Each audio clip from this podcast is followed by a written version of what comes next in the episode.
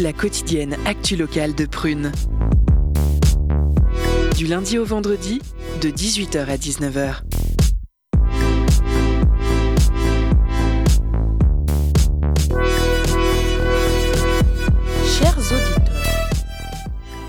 Auditeurs, auditrices, c'est toujours un plaisir de vous retrouver pour la première émission de cette nouvelle année 2023.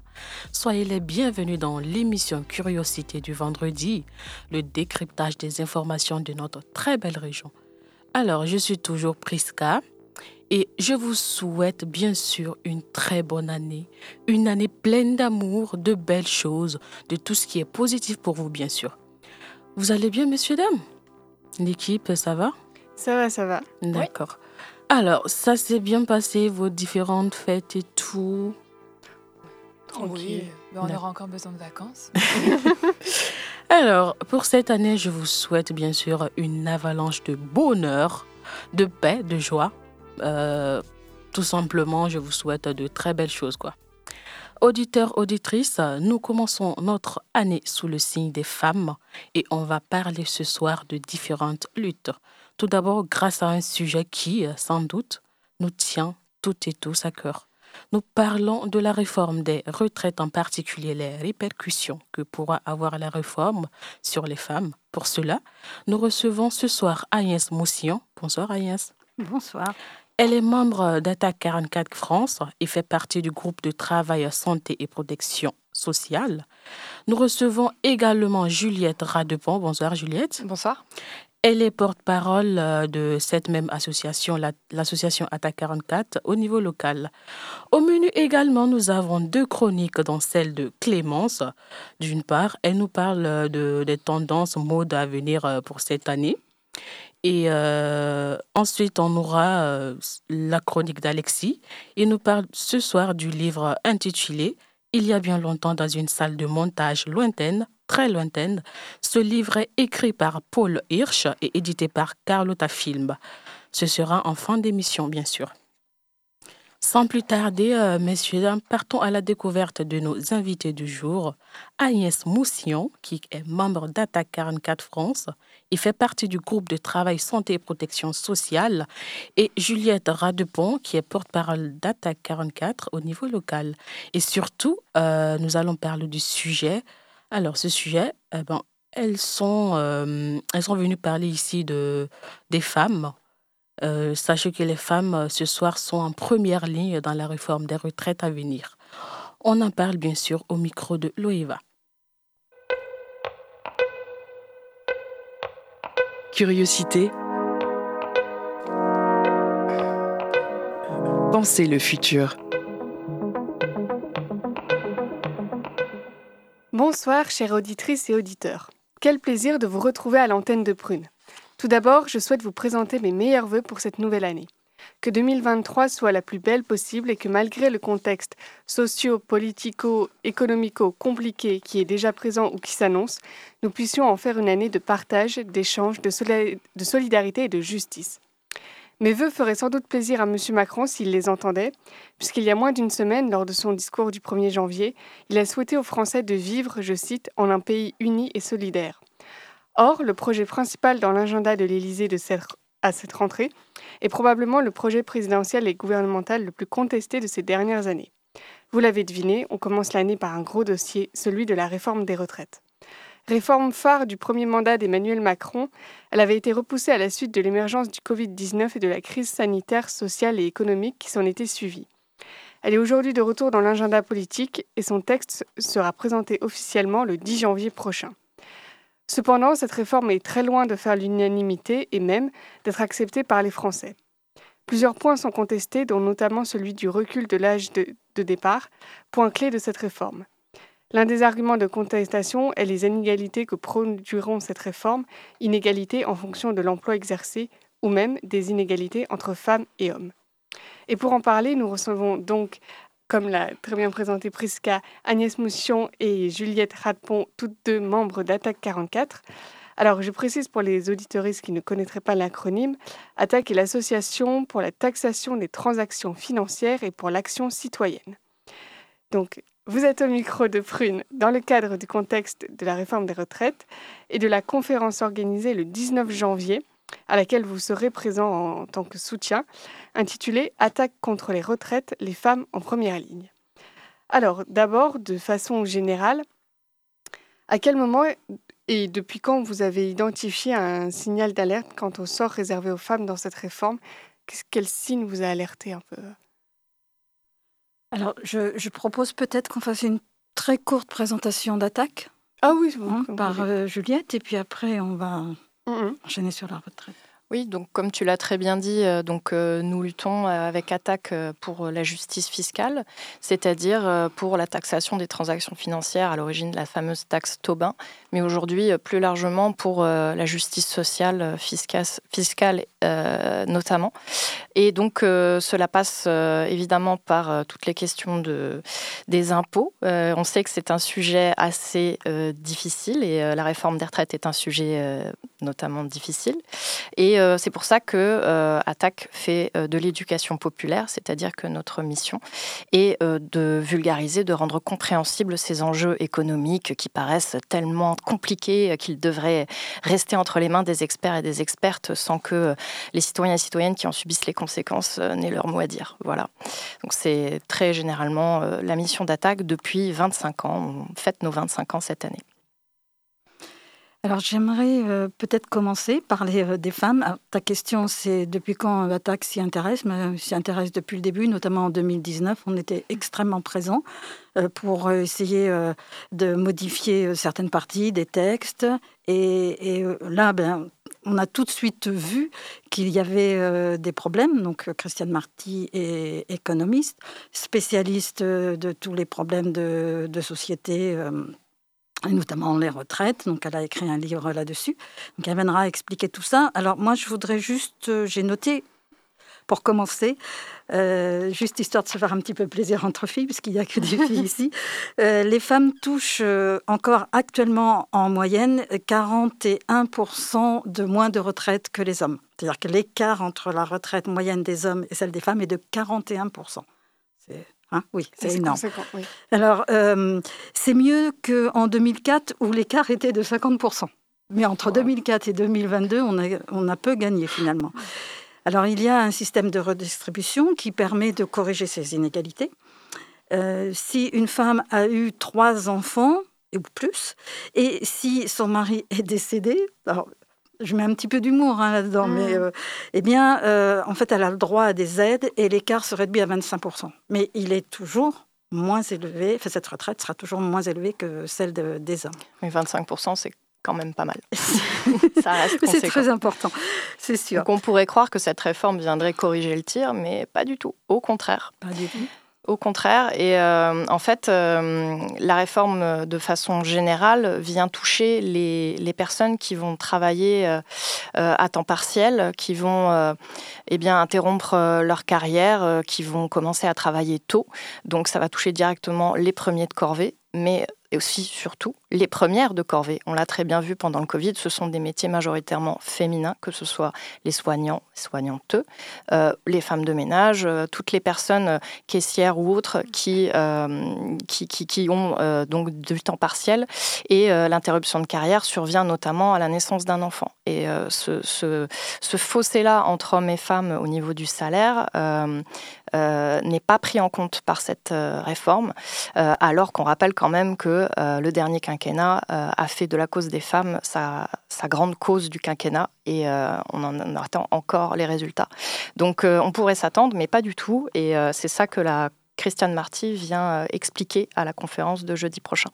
Mais alors, qu'est-ce qui, explique cette différence dans le montant des retraites 41% Est-ce que c'est dû aux, aux, différences déjà sur les salaires ou est-ce que c'est dû à toute chose? Comment il y a plusieurs choses qui se cumulent. Effectivement, les femmes arrêtent de travailler pour euh, élever les enfants. En, grande majorité, même si ça s'est un petit peu atténué, ça reste quand même euh, en grande majorité les femmes qui s'arrêtent. Du fait qu'elles s'arrêtent, elles ont des carrières qui sont moins valorisées. Et les employeurs préfèrent euh, bah, donner une promotion à un homme qui va être toujours là, et puis bah, la femme, tant pis quoi.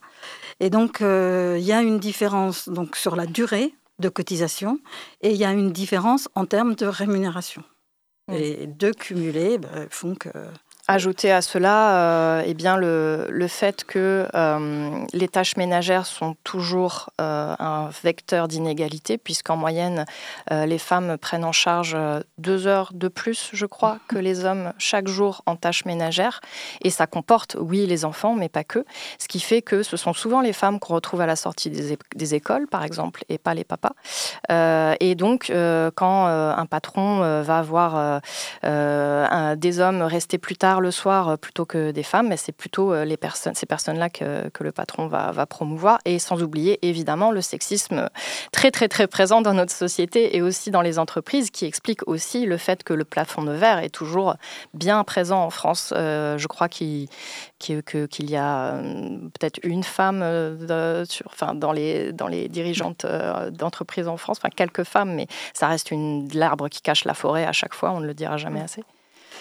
Et toujours au niveau culture, en France, euh, les habitudes de travail sont d'avoir des horaires euh, très, très longs dans la journée. Il est fréquent qu'on ait des réunions à 18 heures et, donc il faut pouvoir être disponible. Et donc ça exclut effectivement les femmes qui vont chercher les enfants, qui vont préparer à manger. Et c'est euh, une histoire d'homme. Mmh. Et ça, c'est très culturel. Aux États-Unis, par exemple, ils finissent leur journée tous beaucoup plus tôt. Et si je peux juste compléter euh, par rapport à, au fait d'avoir des enfants, il y a aussi le, fameux congé maternité. Euh, aujourd'hui, le congé euh, paternité a été rallongé de 28 jours par rapport à 11 jours précédemment. On revient de loin. Mais on pourrait imaginer que les hommes pourraient bénéficier aussi d'un congé paternité beaucoup plus long, au moins de 4 mois, et si ce n'est plus, parce que enfin, reprendre le travail après quatre mois après avoir accouché, euh, c'est pas rien. Euh, mais euh, on pourrait imaginer un système comme au Québec, par exemple, où c'est un an à partager équitablement entre l'homme et la femme. On a des sociétés partout dans le monde qui nous montrent l'exemple, en Norvège aussi, où le gouvernement a mis en place des mesures pour que les femmes n'aient pas à subir le fait d'avoir un enfant euh, dans leur famille. Euh, et aujourd'hui, c'est vecteur d'inégalité. Dès qu'il y a un enfant, on le voit très bien dans les statistiques, euh, le salaire de la femme ne rattrape jamais celui de l'homme. Et je vais juste donner un dernier exemple qui est en défaveur des femmes, mais c'est biologique. C'est-à-dire que euh, les femmes ont, euh, tout au long de leur vie et très tôt, des euh, problèmes de santé, entre guillemets, mais peuvent avoir des problèmes importants de santé qui sont liés à leur cycle de vie et, qui font que euh, bah, elles peuvent avoir des absences, elles peuvent être malades. Et ça, c'est pas du tout, du tout pris en compte euh, dans la pénibilité du travail, par exemple. Ça mm. pourrait être pris en compte, et donc on pourrait avoir des taux euh, de retraite plus élevés. Mais là, il faut que ce soit une décision politique.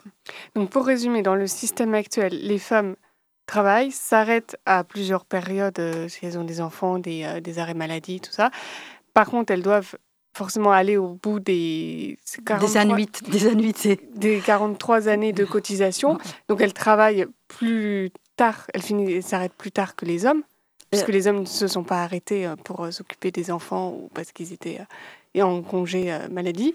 Et donc, et pour autant, les, les taux de, de retraite, sont, de retraite sont, pas les mêmes. Mais en fait, elle s'arrête avant avant d'avoir la cotisation complète, parce que, enfin, le taux de, cotisation mmh. d'année, mais en fait, on est fatigué à un bah certain âge. Ben oui, mais ça, euh, on n'entend que des gens qui disent mais non, mais moi je peux continuer à travailler longtemps, souvent des hommes d'ailleurs.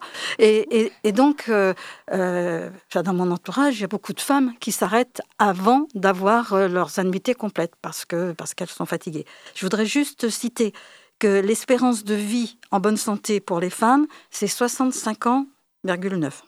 65 ans à peu près, presque 66, et celle des hommes 64,4. C'est-à-dire que si on allonge, euh, si on, demande aux gens de partir à la retraite à 65 ans, eh bien les gens qui vont partir à la retraite à 65 ans, en grande majorité, ne seront plus en bonne santé. C'est-à-dire qu'ils ne vont pas pouvoir vraiment profiter de leur retraite. Et certains seront décédés. Pour les les travaux les plus pénibles. Les plus pauvres euh, seront morts euh, même euh, avant. je ne sais pas trop. C'est pas nous qui le disons, mais c'est les statistiques. Donc voilà. On va s'arrêter là pour la première partie de cette interview. Restez en direct pour la seconde partie après la pause musicale. Merci mesdames. Nous y reviendrons tout à l'heure.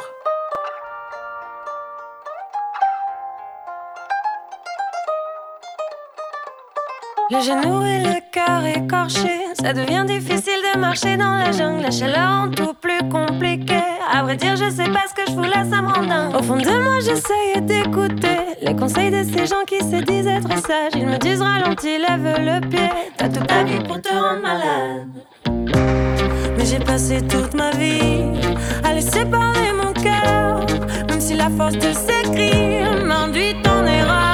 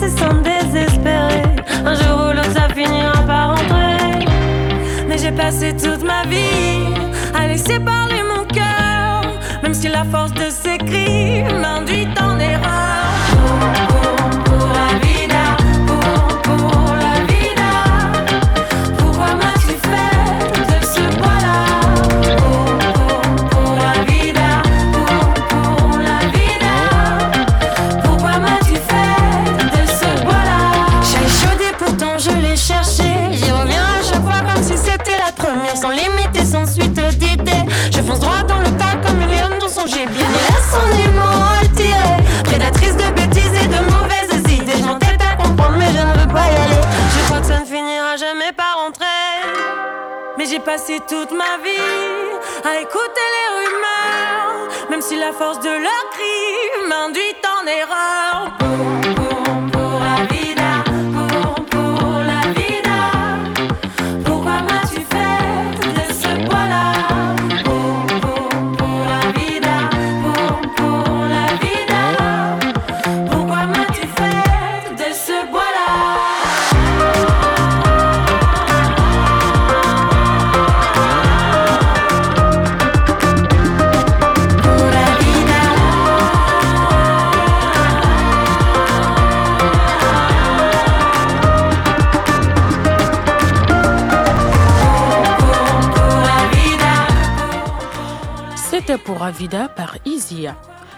Auditeur, auditrice, vous qui nous rejoignez, sachez que nous sommes avec Agnès Moussillon, qui est membre de l'association Attaque 44 France et fait partie du groupe de travail santé et protection sociale, et Juliette Radpont, qui est porte-parole d'Attaque 44 au niveau local, toutes, toutes deux en compagnie de l'OIVA pour parler de la réforme des retraites à venir.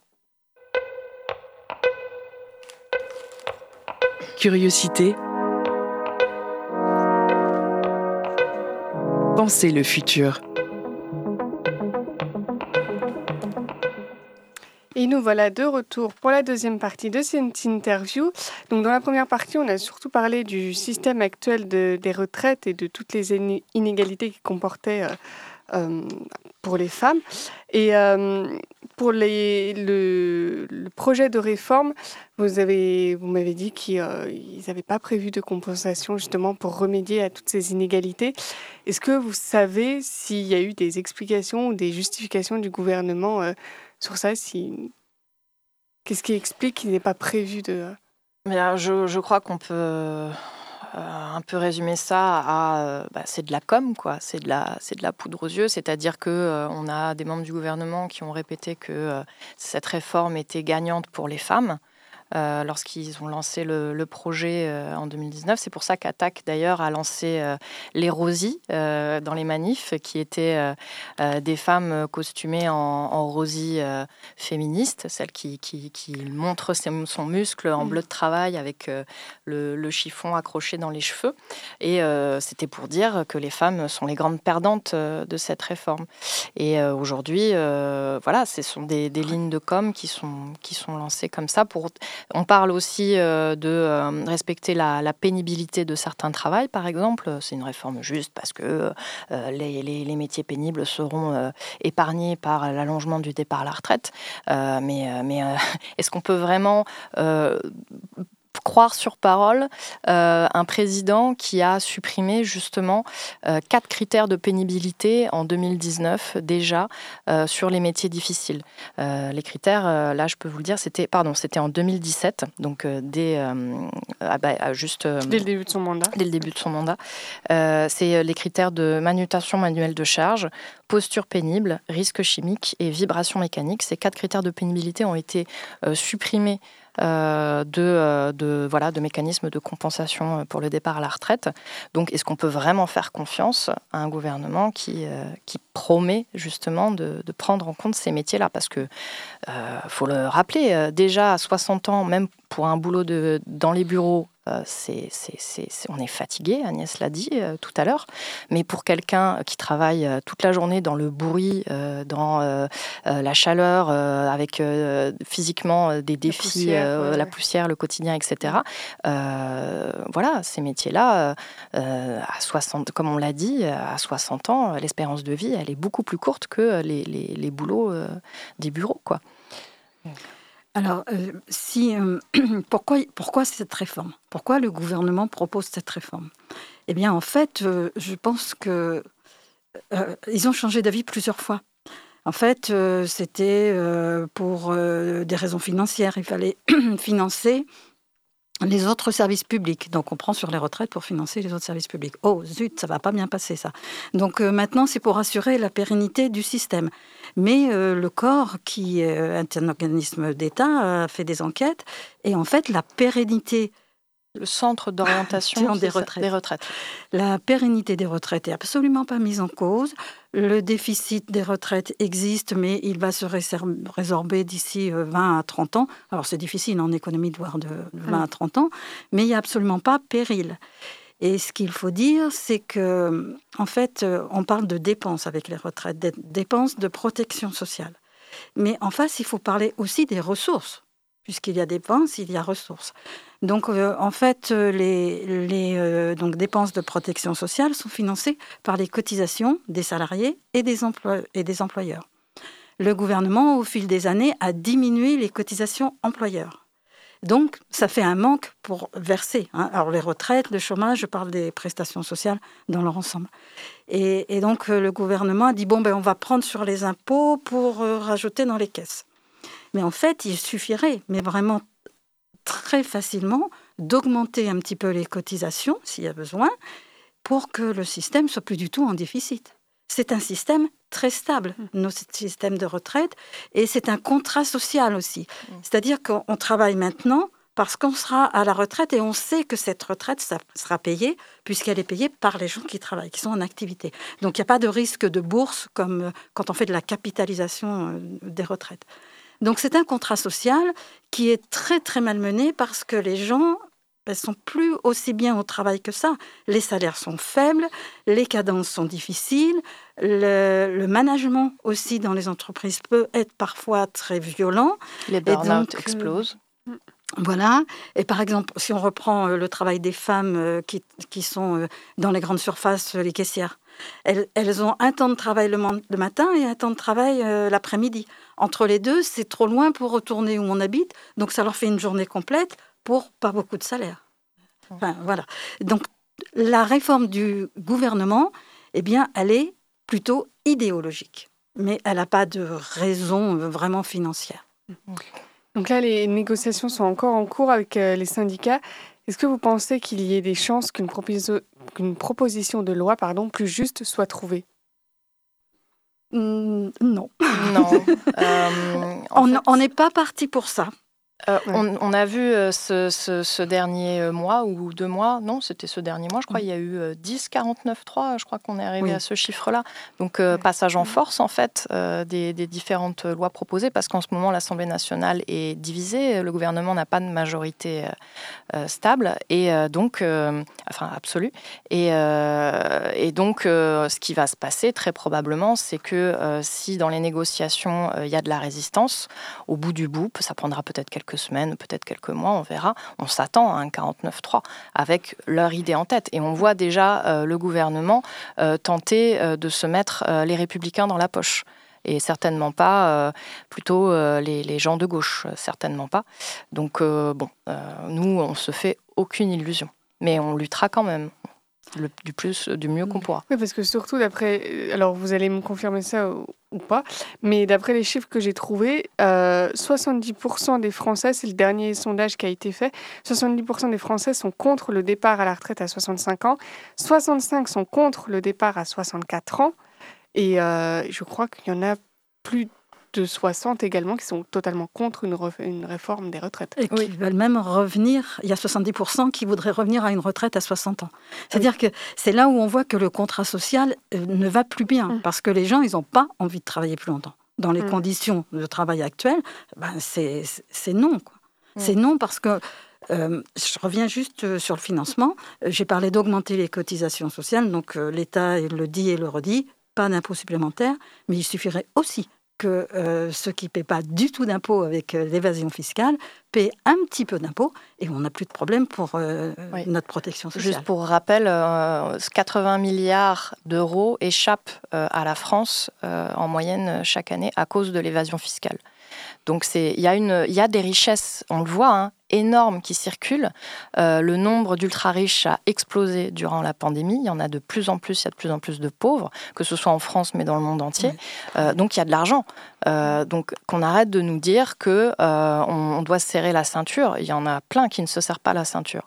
Et à côté de ça, l'impôt sur la fortune a été supprimé. Voilà, par exemple. C'est un cadeau fiscal. Quand, on parle de, quand Agnès parlait d'exonération fiscale, c'est ça, mais aussi effectivement les exonérations euh, patronale, finalement, euh, enlève aussi des sous à notre retraite à venir. C'est-à-dire mmh. que plus on, laisse les salaires stagner alors que l'inflation augmente, moins on, s'autorise à augmenter les salaires, moins, plus on aura de mal à, payer pour nos futures retraites aussi. C'est aussi simple que ça, c'est mécanique.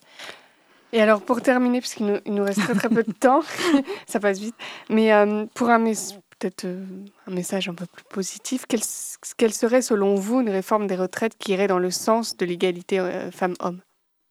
En quelques mots. L'égalité, alors, euh, attaque, c'est justice fiscale, justice sociale, justice climatique. Donc il faut ces trois, ces trois volets, surtout on voit le climat quand même. Il, va falloir bouger un peu. Hein. Oui, légèrement. et donc, voilà. Et cette justice, elle passe par le levier de la fiscalité. Et on se bat pour ça, pour que, euh, en fait, les très riches donnent un petit peu. mais ça, c'est via l'impôt. Hein, et, normalement, ça doit être fait comme ça. Mais là, on est en déséquilibre. Et si l'État euh, choisit de, vouloir garantir une unité sociale, de vouloir euh, relancer l'envie de travailler, de s'investir dans ce, dans ce pays qu'est la France, eh bien, il faut qu'il y ait égalité. Mais Mm. Déjà, une, égalité de salaire, ça permettrait euh, d'égaliser les, retraites euh, entre hommes et femmes. Hein. Mm. Si on si on s'attaquait réellement aux inégalités de salaire hommes-femmes, euh, les retraites finiraient par, par, suivre le plafond de verre, etc. Voilà. Et juste, oui, je sais, c'est fini. Mais on parle des femmes. N'oublions pas tous ceux qui sont en situation de difficile. Je parle par exemple situation de handicap, qui aussi seront largement perdants. Mm. Bon, merci beaucoup d'être venu à, à, Prune pour pour l'interview de ce soir. C'était euh, un honneur de vous recevoir. Oh, merci. C'est un honneur d'être reçu. merci à vous. Merci beaucoup. Bon, ben, merci Loïva. Merci à Juliette et à Agnès. Euh, ce sont des interventions euh, très, très enrichissantes. Oui, donc juste pour rappel, la conférence aura lieu le, le, jeudi 19 janvier à la Maison des syndicats. À quelle heure? 19, 19, h 19 h on, on, a toutes les informations sur le site Attaque 44. Voilà, donc vous savez quoi faire. Bon, mais auditeurs, auditrices, à vous, euh, la balle est dans votre camp en fait. Mm. Essayons toujours euh, de soutenir les femmes, de soutenir les hommes pour qu'il y ait plus d'égalité. À présent, partons à la découverte de la chronique de Clémence, mais avant, écoutons Soft and Tender par November Ultra.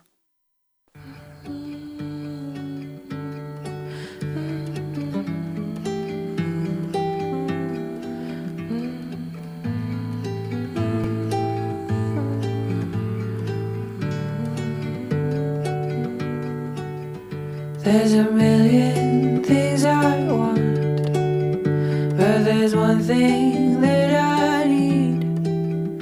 It's to see your face tonight when I'm dreaming. There's a million things I want, but you're the one thing that I need. I gotta see your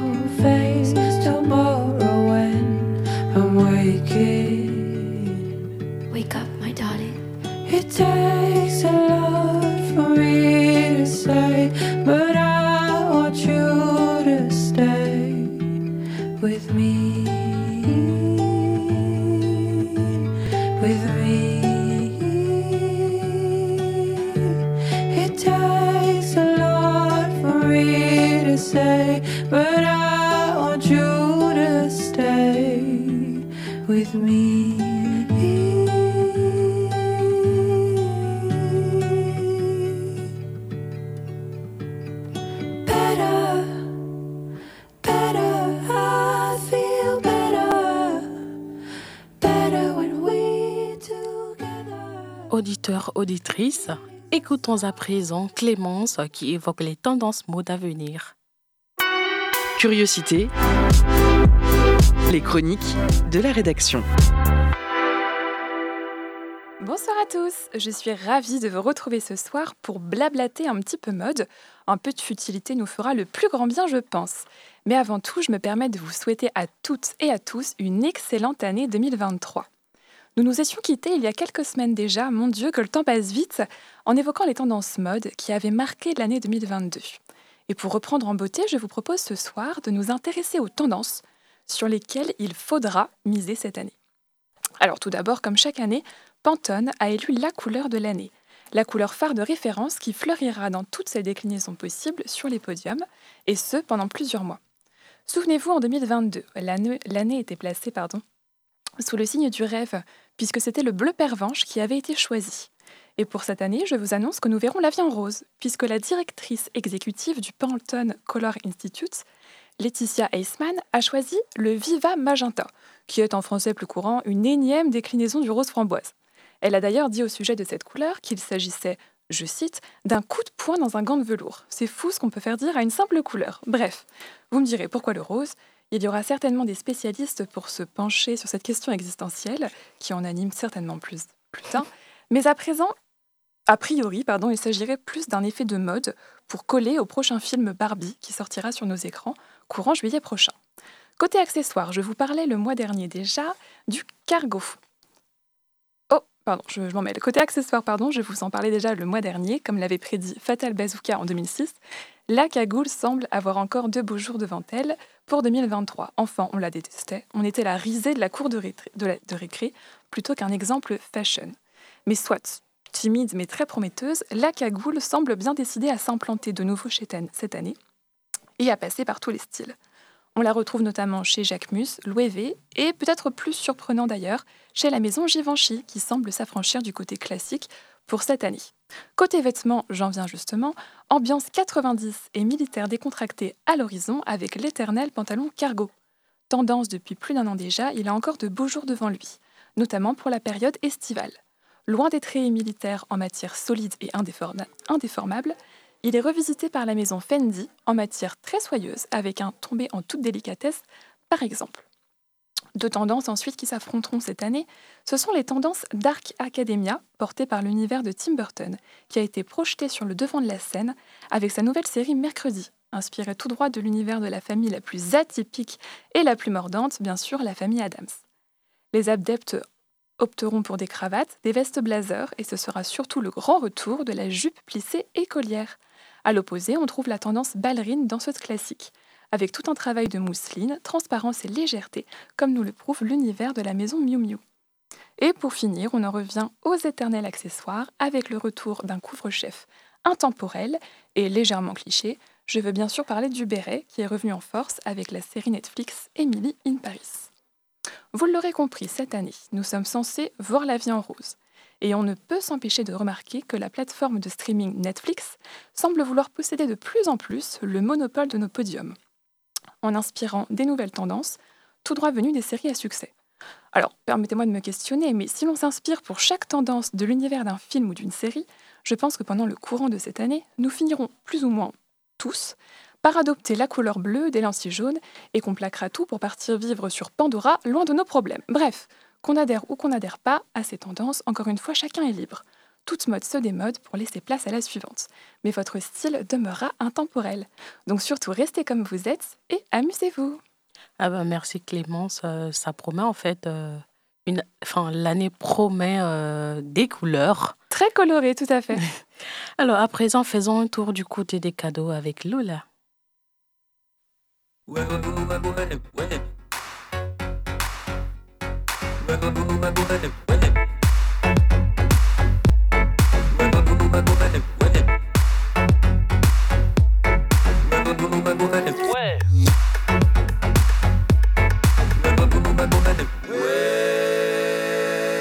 cadeau.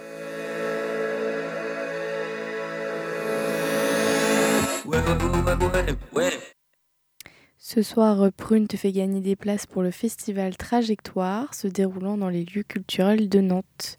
Trajectoire revient frictionner les corps dans un précipité chorégraphique sur la ville de Nantes et ses alentours.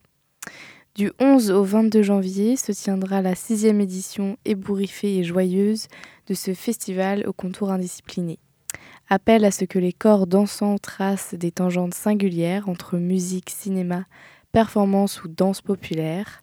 Alors tente de gagner des places en nous envoyant au plus vite un message sur l'Instagram de Prune. Et je vous laisse avec le morceau 500 Dances de Théo Larence. Bonne écoute euh, sur Prune. Mama a dancer in times of war.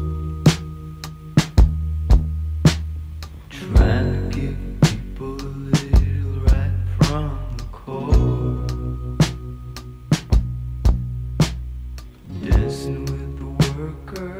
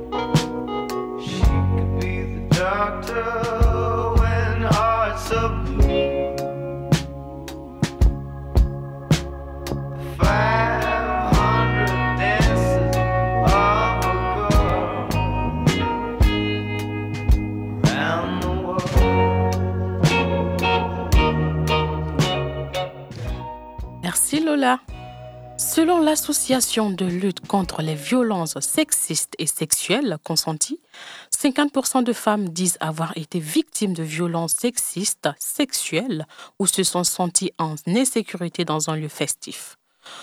Des problématiques euh, contre lesquelles essaient de lutter les Catérinettes. Depuis 2020, l'association intervient sur les festivals pour prévenir et intervenir parmi les festivaliers et festivalières.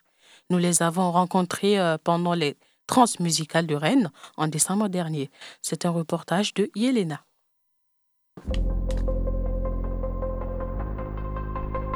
Curiosité reportage. Ce soir, on va rencontrer les Catherinettes, une association qui lutte contre les violences sexistes et sexuelles dans les milieux festifs. Elles font notamment de la prévention au festival et elles sont aujourd'hui au Trans à Rennes. Donc elles ont un stand au Hall 5 au Parc des Expos et si vous passez pas par le Hall 5, vous pouvez les reconnaître aussi par leur gilet violet car elles font des maraudes pendant le festival. Et on va les suivre cette nuit. Alors euh, je suis en compagnie de Juliette du coup qui est euh, euh, au sein des Catherinettes depuis deux ans et qui s'occupe plutôt de la coordination au sein de l'association. Juliette déjà, est-ce que vous pouvez me dire par quoi passe cette prévention? Alors euh, la prévention, elle va passer par euh, là au transmusical notre présence sur un stand. Donc on va faire de la sensibilisation sur les questions de consentement par exemple. On va aborder euh, bah, la question des violences sex- sexistes et sexuelles avec les festivaliers festivalières. On a des jeux pour ça. Donc ça va être par exemple un outil qu'on va utiliser pour cette question de prévention. Et on va compléter ça avec de l'affichage euh, sur tout le site là, des transmusicales, notamment dans les toilettes, mais dans des endroits stratégiques. On a affiché euh, des flyers sur le consentement, le rappel à la loi, le cadre légal sur ces questions de violence sexiste et sexuelle. Et aussi la méthode des 5D qui permet de réagir en tant que témoin. Ce qui nous permet aussi de euh, partager la responsabilité, que la fête soit belle aussi par euh, tout le monde, même les festivaliers et festivalières. Finalement, on peut tous réagir à notre niveau.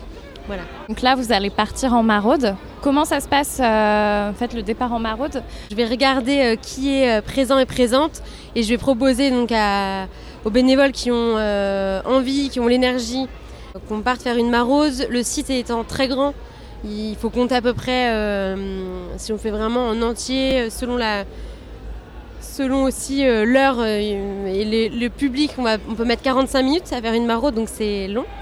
Et donc euh, l'idée c'est de se constituer donc une équipe et à, chaque, à chaque étape se dire bon bah là on peut se diviser, il y en a qui partent par là par là, on se retrouve à tel endroit. Et je rappelle, enfin l'idée c'est aussi de rappeler à chaque fois, on ne se retrouve jamais tout seul, voilà, tout seul ou toute seule. Et si à un moment c'est trop engageant ou compliqué, euh, il n'y a pas de souci pour qu'il y ait euh, un binôme qui revienne ici dans la safe zone, euh, voilà, si besoin. Et donc là, là, on est parti pour 45 minutes et on va mettre du coup nos. On a des chasubles violets qui nous permettent d'être identifiés par le public et aussi la sécurité avec qui on travaille. euh, voilà. Très bien. Et ben, on y va alors? Allez, c'est parti. On fait un autre ordre. Ok, ça marche. C'est vrai qu'il y a beaucoup de. Enfin, c'est grand, donc on qu'il y a Ah faire oui, deux oui. équipes quoi. Il y a Bloom qui est là, il y a Canel qui est à côté. Ok. J'aimerais bien, bah, je vais garder le Toki, mais euh, j'avoue que c'est. euh, Et on a installé euh, avec, euh, Ouais. avec Marc. Ok, trop bien. Euh, moi, Du coup, moi je suis Anouk, je suis bénévole depuis cette année. Et là, c'est la première fois que je suis sur le terrain. On a du coup une formation en amont bah, pour voilà, savoir comment agir, avoir les bons réflexes aussi et, euh, et avoir les infos sur l'association. Euh, pourquoi tu as voulu t'engager en fait euh, auprès des Catherinettes Est-ce que tu peux me dire un peu qu'est-ce qui t'a motivé Moi, je suis engagée auprès des Catherinettes euh, parce que pour moi, c'est des choses qui sont nécessaires dans les milieux festifs, de... aussi en tant que femme, euh, d'avoir vécu euh, ce genre de choses. Je trouve ça chouette de pouvoir aussi être là pour d'autres et de me dire, ok, bah, pendant cette, cet instant T, je suis là pour les gens s'il y a besoin et je peux prévenir euh, ou recueillir la parole sur des, des causes qui me tiennent à cœur. C'est ta première maraude du coup? Ouais, c'est ça, c'est la première fois. Donc là, on fait le tour un peu des différents halls. Et l'idée, c'est de regarder, voir si voilà, il y a des comportements euh, suspects, voir si des gens euh, cherchent le regard et si jamais intervenir. Mais pour le moment, euh, ça a l'air de plutôt bien se passer. Oui.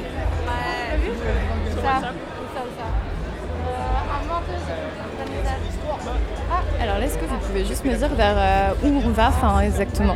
Là, on va dans le hall 4. Donc, c'est un des halls avec, euh, qui, avec une scène plus un bar. Du coup, là, on va à la fois aller sur les euh, côtés euh, par rapport au public, donc côté de la scène, même si là, euh, euh, c'est particulier parce que là, c'est dans le hall 4. C'est un, le système son est à 360. Donc, euh, le public se dispose pas de la même manière que dans les autres espaces. On regarde au niveau du bar. Euh, là, euh, il est encore un peu tôt, donc euh, c'est plutôt tranquille. Euh, et puis on va se diriger donc, euh, vers la partie euh, scène Et là, j'ai pas regardé. Euh, Je pense qu'il y a un concert qui commence parce que là, j'entends pas le son. Mais là, on voit les gens qui arrivent. Donc, on va les suivre un peu. Donc là, on se dirige vers la green room du coup. Exactement. Là, on arrive dans un espace qu'on pourrait appeler un angle mort. Donc, c'est un endroit qui est pas.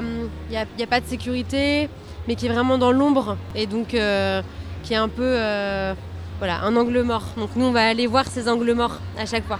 Alors tout à l'heure, on était près des toilettes, on a fait le tour du bar. Est-ce qu'en fait, il y a des lieux comme ça où vous privilégiez pour faire vos maraudes? Effectivement, les toilettes. Là, il n'y a pas de crash barrière, mais en fait, quand il y a des crash barrières, on va aussi aller derrière. Donc, c'est-à-dire qu'on est face au public. Euh, ça nous permet de regarder un peu euh, comment bouge le public, euh, quelle est l'ambiance générale, et surtout, avec nos gilets, si on identifié qu'il y a notamment problématique de frotteurs, les personnes, elles nous voient, elles nous identifient, et donc elles peuvent nous faire un signe. Et donc, nous, après, on peut venir réagir. Donc, ça, ça va être pour ces problématiques-là plutôt. On va, on va se mettre face à la scène, face au public. Et après, par exemple, dans le hall 9, il y a des gradins. Donc voilà, typiquement, les gradins, ça va être aussi des espaces où les gens se posent, etc.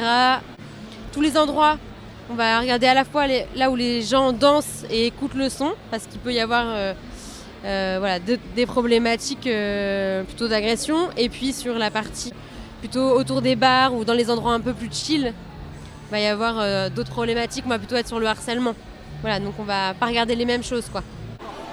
Donc là, on va devant euh, le concert. Ouais, là on est devant la scène euh, du, euh, du hall 4 de la Green Room. Donc là il y a un concert qui va commencer. Donc pour l'instant personne ne danse. Voilà, c'est assez statique, mais les gens attendent.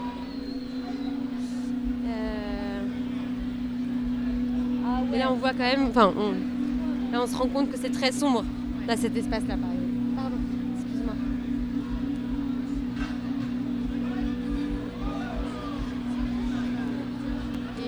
On est euh, vraiment fait un travail euh, complémentaire. Donc là, par exemple, il y a les équipes de sécurité qui sont euh, aussi en train de faire, comme nous, des maraudes. Donc on va vraiment travailler en complément. voilà, on est tous identifiables facilement par nos uniformes respectifs. Donc c'est rassurant, on travaille tous ensemble. C'est aussi très important quand on, on travaille avec, quand on entame les démarches avec les structures, qu'elles mettent dans la boucle et qu'elles intègrent très vite euh, les équipes de sécurité, par exemple.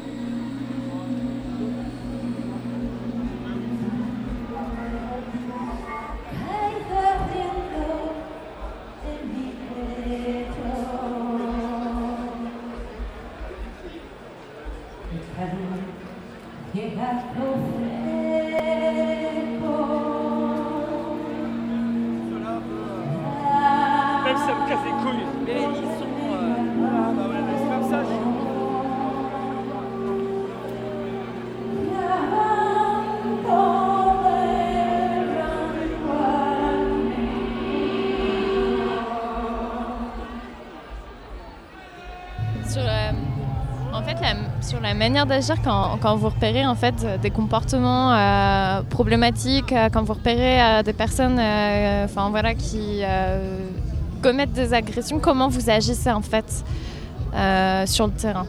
Bah, en fait, ça va dépendre de la situation. Nous, notre priorité, c'est la victime, de toute façon, la personne qui subit les faits, donc on va la mettre en sécurité. Garder quand même en visu la personne qui est problématique pour pouvoir alerter après la sécurité. Mais par contre, sur des situations, euh, par exemple, si on a un doute euh, sur le fait que les personnes se connaissent ou pas, ça nous est déjà arrivé aussi d'enlever le gilet pour aller demander si ça se passait bien, pour pas venir euh, non plus que, que finalement ça soit contre-productif et que, et que la personne soit un peu coincée pour parler.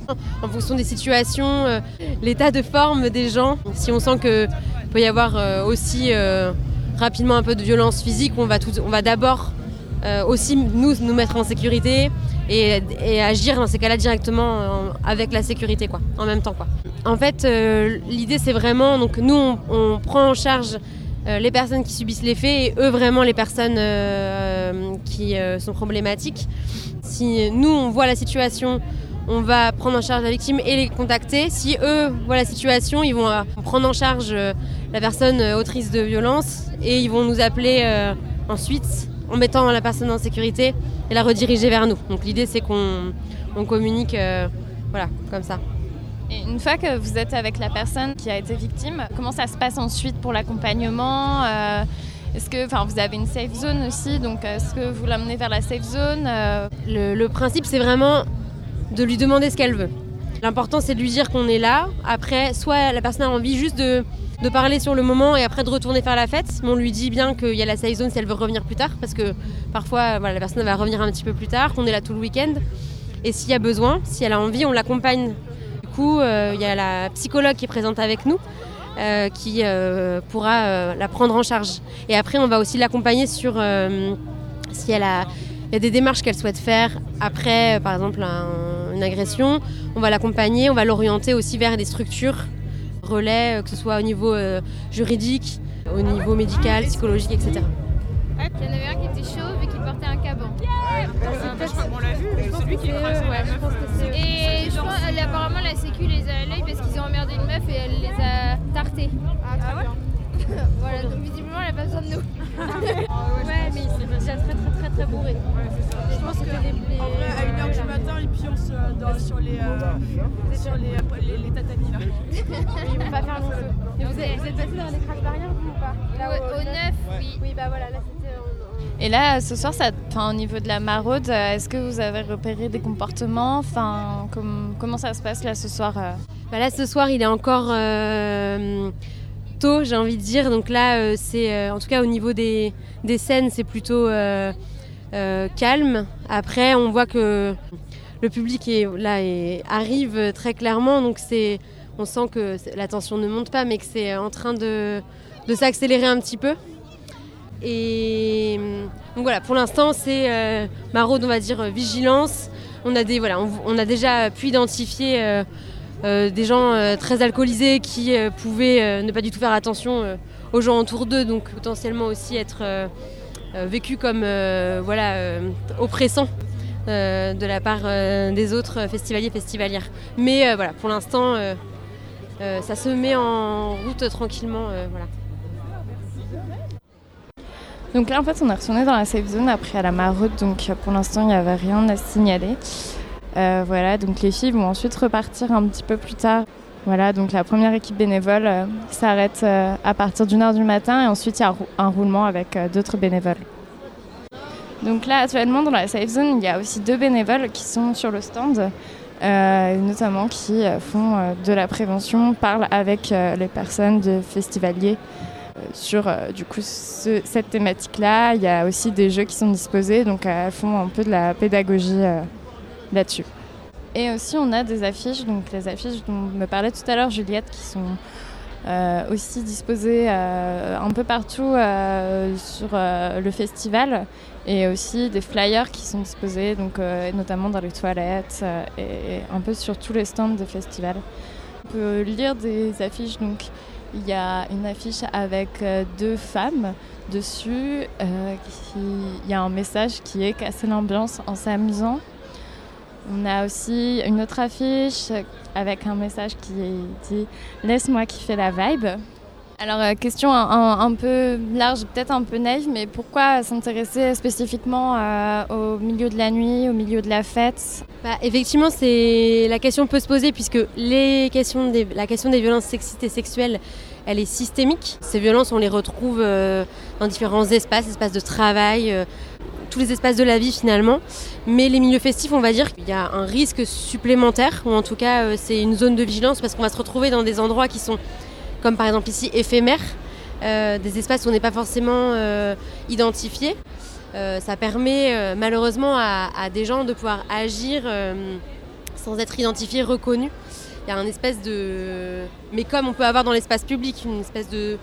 Pas zone de non-droit, mais évidemment qui se cumule aussi avec le fait que les personnes vont consommer, euh, comme tout milieu festif, euh, de l'alcool euh, ou autre pour pouvoir voilà, être... donc des inhibitions, etc. Mais du coup, donc c'est plusieurs facteurs qui font que ces milieux sont, les milieux festifs sont des, des moments, en tout cas, particulièrement à risque. Voilà. Nous terminons l'émission avec la chronique littéraire d'Alexis. Il nous présente ce soir le livre intitulé Il y a bien longtemps, dans une salle de montage lointaine, très lointaine, écrit par Paul Hirsch et édité par Carlotta Film. Curiosité. Les chroniques de la rédaction. Et oui, de retour dans cette euh, chronique littéraire pour l'année 2023. Donc bonne année euh, à vous, lecteurs et lectrices, auditeurs, auditrices, et euh, j'espère que je vous donnerai envie de lire certains ou tous les livres même dont je vais vous parler cette année. Et celui dont je vais vous parler aujourd'hui, comme tu disais, s'appelle Il était, je m'en rappelle plus, hein, pardon, il y a bien longtemps dans une salle de montage lointaine, très lointaine, voilà, donc c'est un nom un peu à rallonge, mais c'est écrit par Paul Hirsch, Paul Hirsch qui est un monteur de cinéma.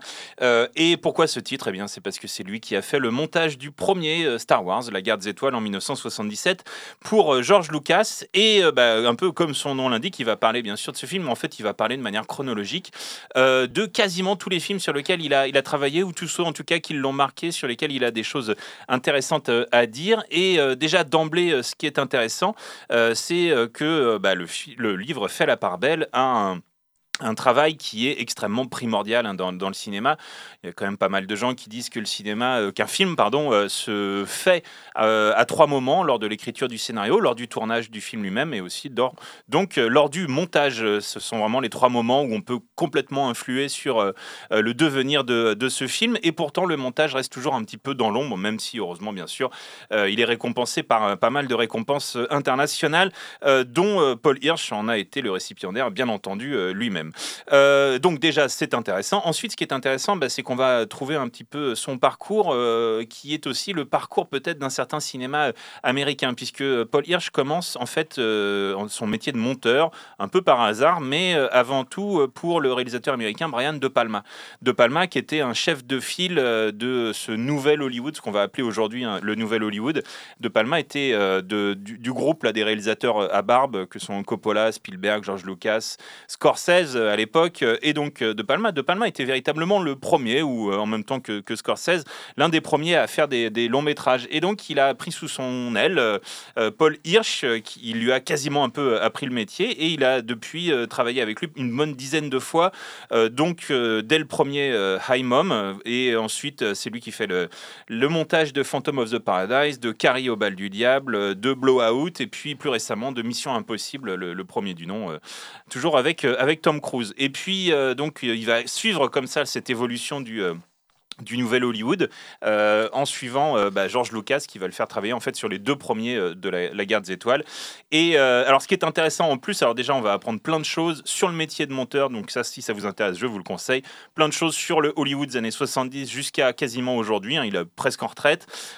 Et en plus on a aussi bah, la personnalité de Paul Hirsch qui en ressort, et c'est toujours intéressant d'avoir le point de vue de quelqu'un qui a bossé vraiment sur un film, puisque les gens n'ont pas toujours euh, des avis euh, qui sont ultra positifs sur tout. Par exemple, il n'aime pas du tout Blowout, alors que c'est considéré comme un chef-d'œuvre par tout le monde. Il déteste les films de, monstres, de zombies et autres, donc euh, il veut jamais en faire. Et il n'explique pas vraiment pourquoi. Il dit juste non, c'est nul, faut pas, faut pas le faire.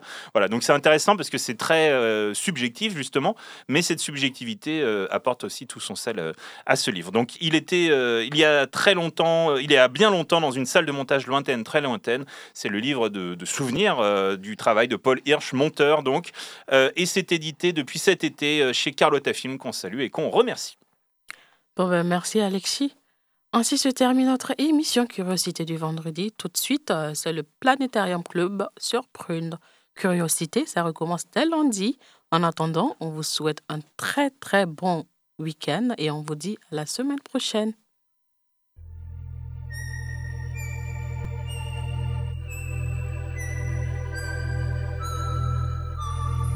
Curiosité. Du lundi au vendredi de 18h à 19h. Et en podcast sur prune.net.